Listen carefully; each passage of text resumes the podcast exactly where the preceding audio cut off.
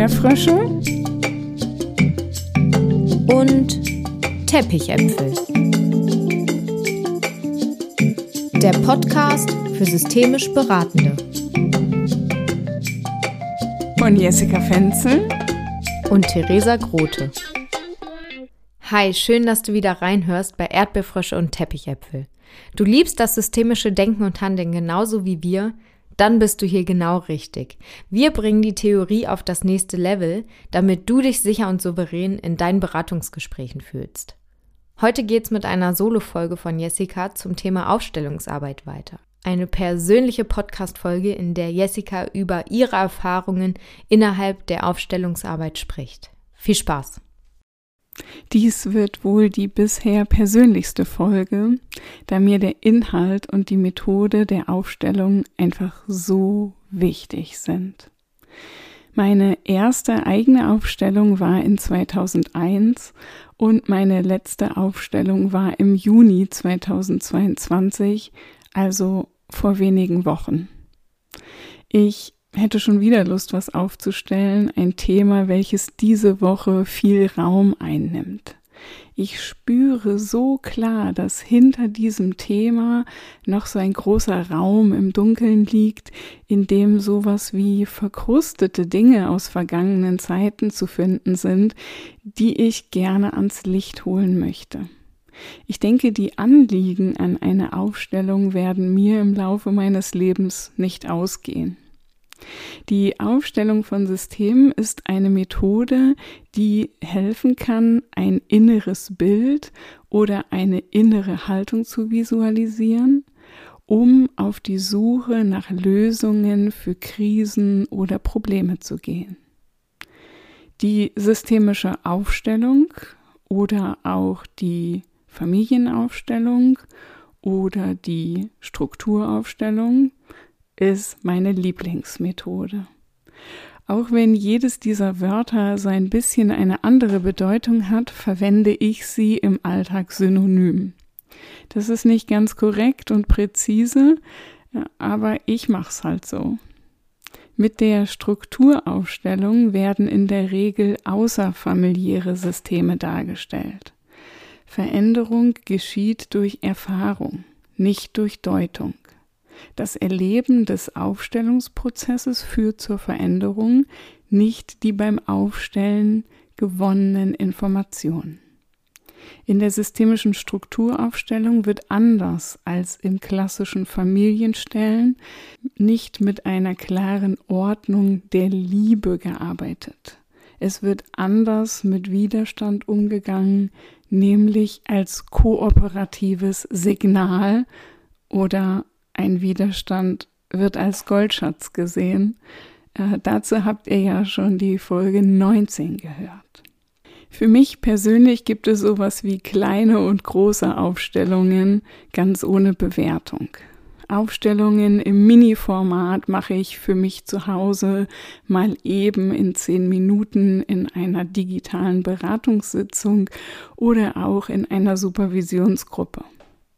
Und die großen Aufstellungen, die so zwischen ein und zwei Stunden dauern, mit vielen Repräsentanten und Repräsentantinnen, die sind für mich entweder der fulminante Abschluss eines langen inneren Prozesses oder auch zum Aufdecken von Verstrickungen oder ungünstigen Dynamiken.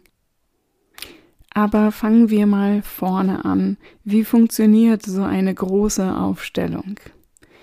Eine Person kommt mit einem konkreten Anliegen in eine Gruppe von Menschen. Und aus diesen gruppenteilnehmenden Personen wählt die aufstellende Person dann StellvertreterInnen oder sogenannte RepräsentantInnen für zum Beispiel die Mitglieder einer Familie, die Mitglieder eines Teams und für sich selbst. Das kann zum Beispiel sein, dass ich sage, Theresa, könntest du die Rolle meiner Mutter stellvertreten. Danach werden die ausgewählten Personen räumlich in Beziehung zueinander aufgestellt. Und dann passiert dieses Besondere der Aufstellung, nämlich dass die stellvertretenden Personen sich so fühlen wie die Personen, die sie vertreten, ohne dass sie etwas von ihnen wissen, außer vielleicht den Namen oder die Zugehörigkeit zum System. Aber das Besondere ist, dass Aufstellungen auch verdeckt funktionieren. Das heißt, auch wenn die stellvertretende Person nicht mal weiß, für wen sie dort steht, kann sie Prozesse in Gang bringen und sagt dann plötzlich Sätze, die diese Person sagt. Die Person mit dem Anliegen schaut dann erstmal eine Weile von außen auf dieses aufgestellte System und sieht, wie es mit einigem Abstand betrachtet so aussieht. Und sie hört, was die stellvertretenden Personen dann sagen, wie sie sich an ihrem Platz fühlen, wie sie die Dynamik wahrnehmen, welchen Bewegungsimpuls sie haben, wo sie hin möchten. Und die Lösung zeigt sich eigentlich ganz von alleine. Und das ist irgendwie dieses Wunder der Aufstellung. Für mich haben Aufstellungen etwas Heilsames, etwas Lösendes, etwas Stärkendes. Sie haben aber auch was Unerklärliches, was Verborgenes und eine Macht, die auch ungünstig wirken kann. Und es gibt Dinge, die ich selber als strange oder als unzeitgemäß betrachte.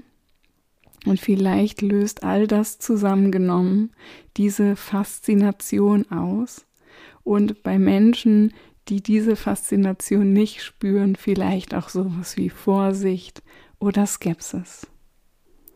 In der Literatur finden sich so Sätze wie in persönlichen Beziehungen müssen drei Bedingungen für das Gelingen erfüllt sein. Die Bindung, der Ausgleich von Geben und Nehmen und die Ordnung jeder und jede, die, der zu einer Sippe gehört, hat das gleiche Recht dazu zu gehören und niemand kann und darf ihm diesen Platz verweigern. Sobald einer oder eine in einem System auftritt und sagt, ich habe mehr Recht in diesem System dazu zu gehören als du, verletzt er die Ordnung und das System ist gestört. Ja, wenn ich das so nachwirken lasse, dann denke ich mir so, auf der einen Seite ist das so ein ganz tiefes Wissen darüber, wie Systeme funktionieren. Und das ist dieses Heilsame und dieses, was man vielleicht mit Worten auch gar nicht so richtig beschreiben kann. Und gleichzeitig ist es auch manchmal wenig konstruktivistisch und absolut formuliert und den Leuten wird eben auch sehr deutlich gesagt, in deinem Familiensystem ist der Ausgleich zwischen Geben und Nehmen gestört, was nicht besonders ressourcenorientiert ist. Für mich ist es so, dass ich zwischen der phänomenologischen Aufstellung und einer konstruktivistischen Aufstellung unterscheide. Das ist eine Wirklichkeitskonstruktion, die für mich passt. Und je nachdem, mit wem ich aufstelle, gehe ich vielleicht eher phänomenologischer rein im Sinne von Ordnung, im Sinne von die Menschen finden ihren Platz. Und an anderen Stellen würde ich die Aufstellung so konstruktivistisch ausrichten, dass ich von jeglicher Ordnungsidee Abstand nehme und es eher darum geht, ein Lösungsbild zu finden, was für das Gegenüber passt. Und aus diesem Repertoire von beiden Herangehensweisen schöpfe ich so individuell, wie die Anliegen meiner Klienten und Klientinnen individuell sind.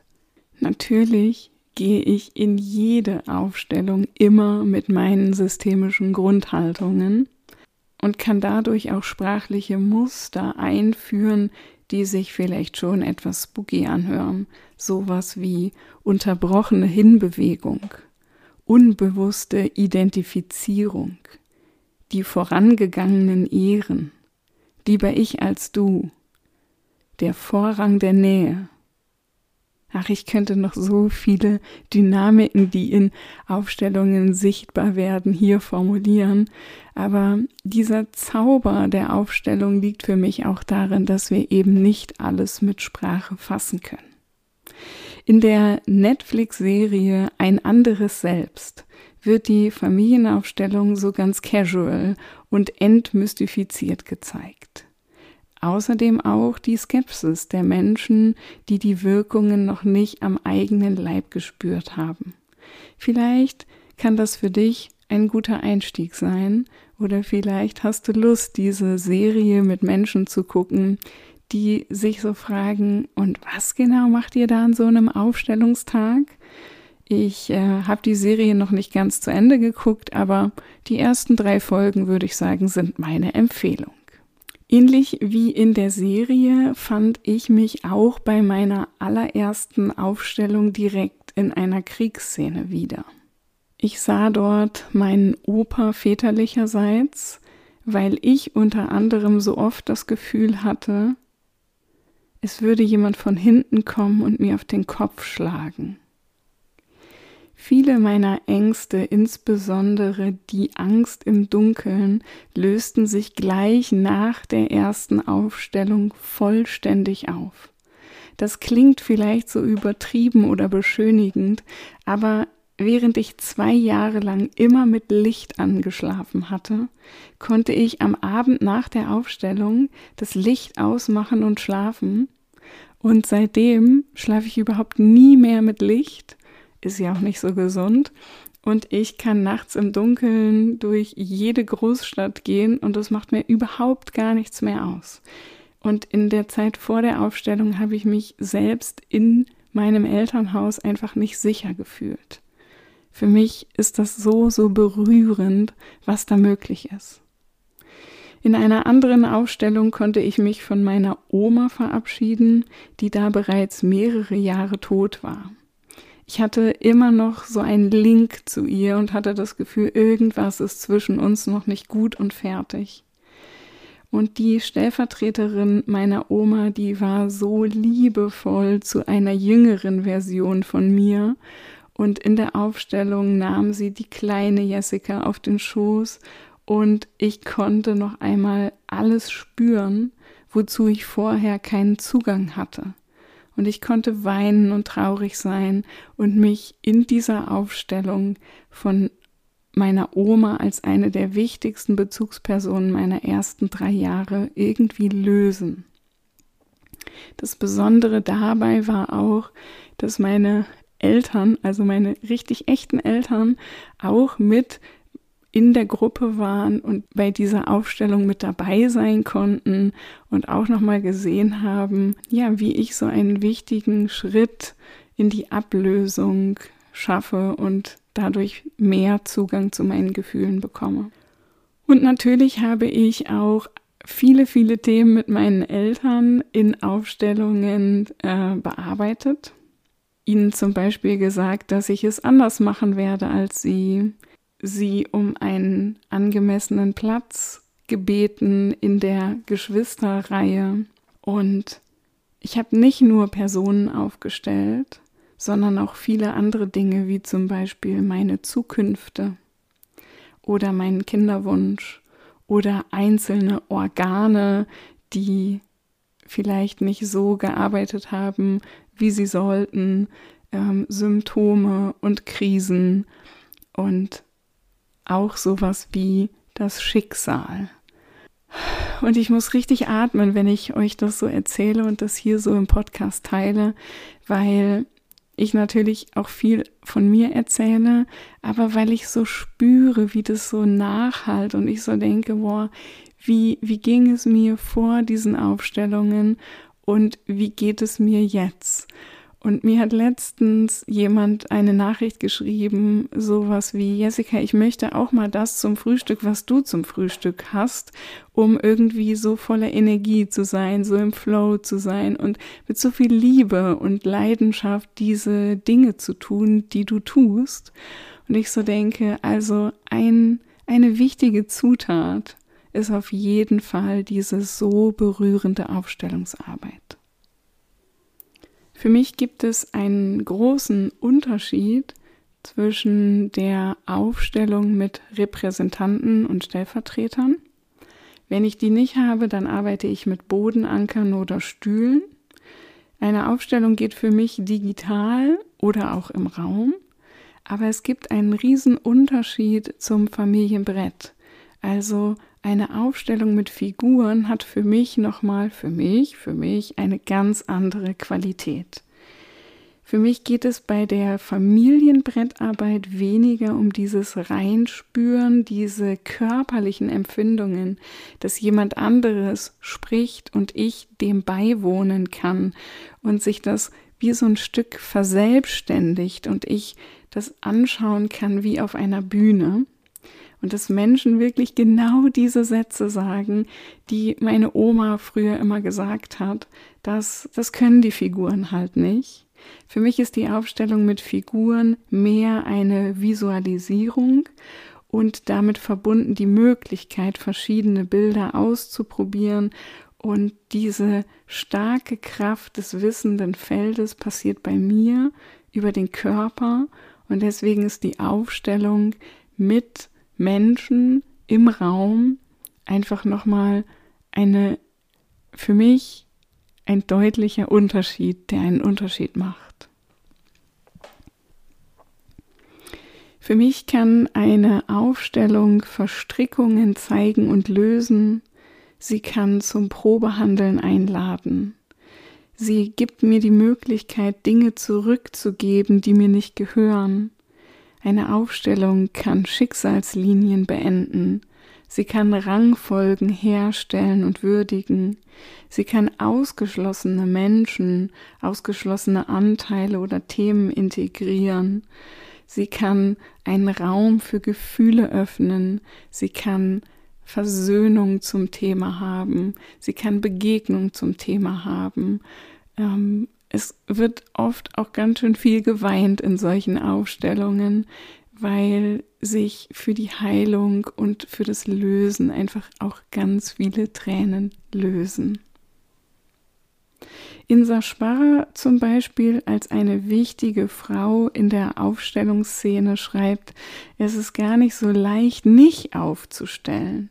Denn in unserer Sprache finden sich häufig Hinweise wie meine Eltern stehen hinter mir oder ich möchte, dass meine wilde Seite in unserer Partnerschaft einen Platz findet oder auch meine Angst steht neben mir, der Platz an meiner Seite ist leer und so weiter und so weiter. Das heißt, diese sprachlichen Metaphern, die zeigen uns schon den Weg in die Aufstellung und in das Bild, was dann vielleicht auch als Ausgangsbild sichtbar wird.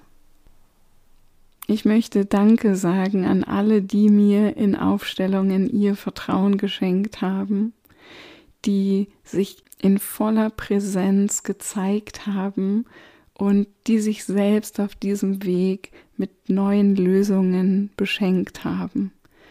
Ich erinnere mich so eindrücklich an eine Frau, die ihrem Mann, der ihr gegenüber viele, viele Jahre gewalttätig war, gegenüberstand und ihm einen Brief vorgelesen hat, wie es ihn ihr in dieser Zeit ging und wo sie zum Ausdruck gebracht hat, wie sehr er sie verletzt hat und wie schwer es für sie war zu gehen und wieso sie nicht gehen konnte und wieso sie dann gegangen ist. Und sie hat gesagt, ich könnte ihm das niemals sagen. Aber wenn ich das dem Stellvertreter hier sage und eine andere Person vor mir habe, dann geht es. Und das Schöne ist, dass unser Unterbewusstsein oder unsere Seele nicht unterscheiden kann, ob dort die echte Person, also der echte, echte Ehemann steht oder eine stellvertretende Person. Deswegen kann einfach so viel passieren dadurch, dass andere in diese Rolle schlüpfen für einen kleinen Moment.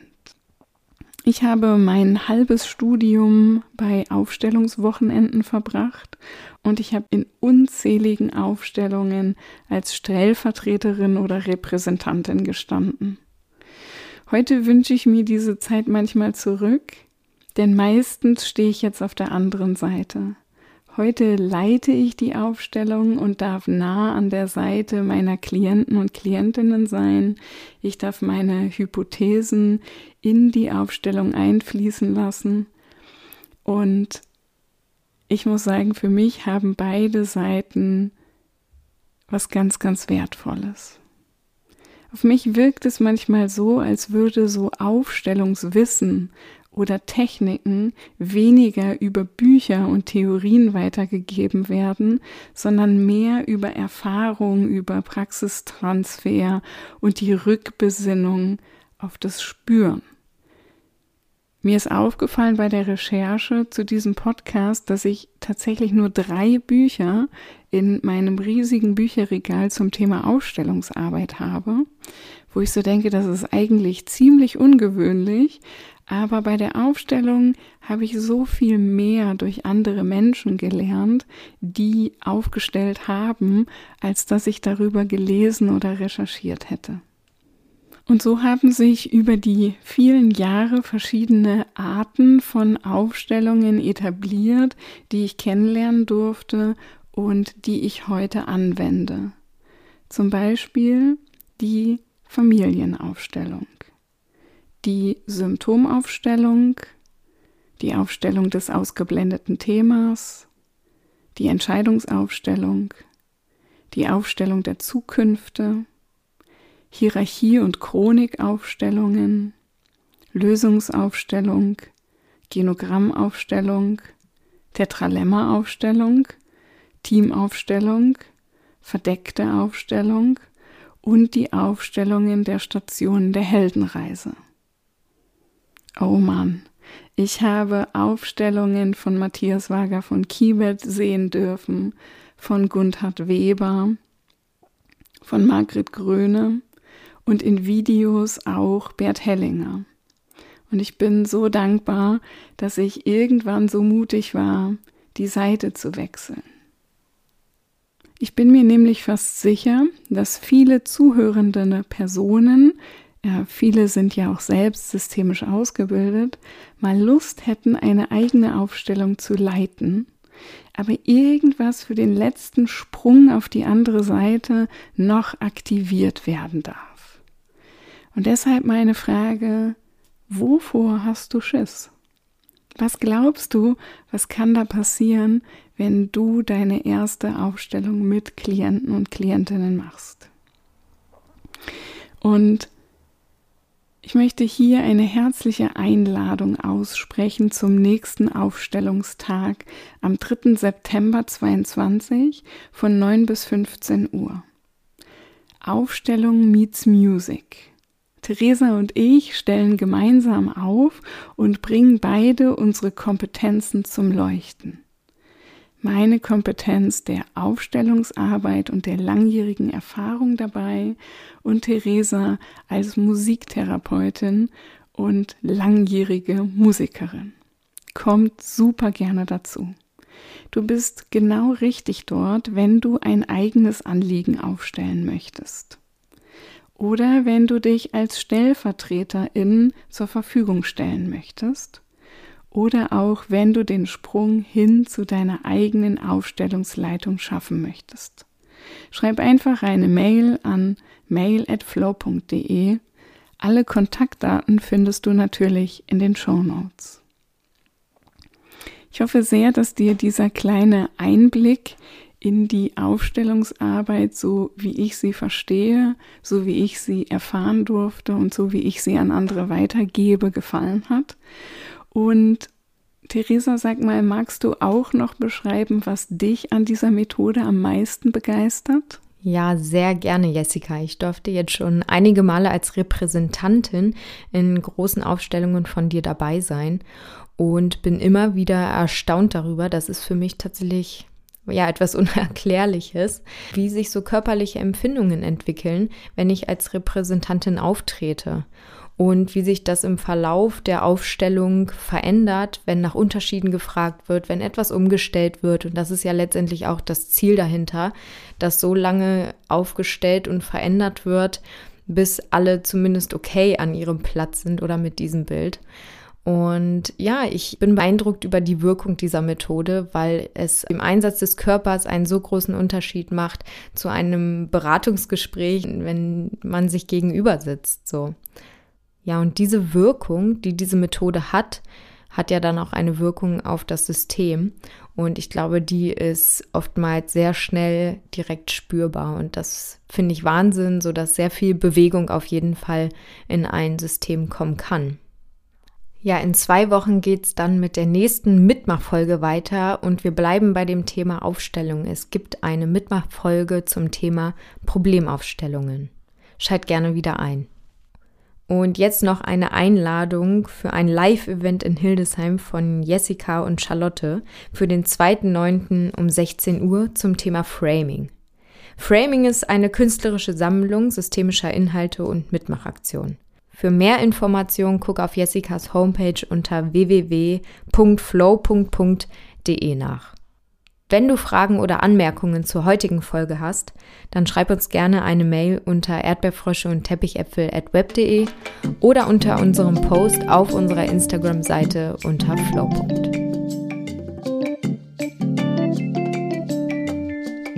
Join the next level.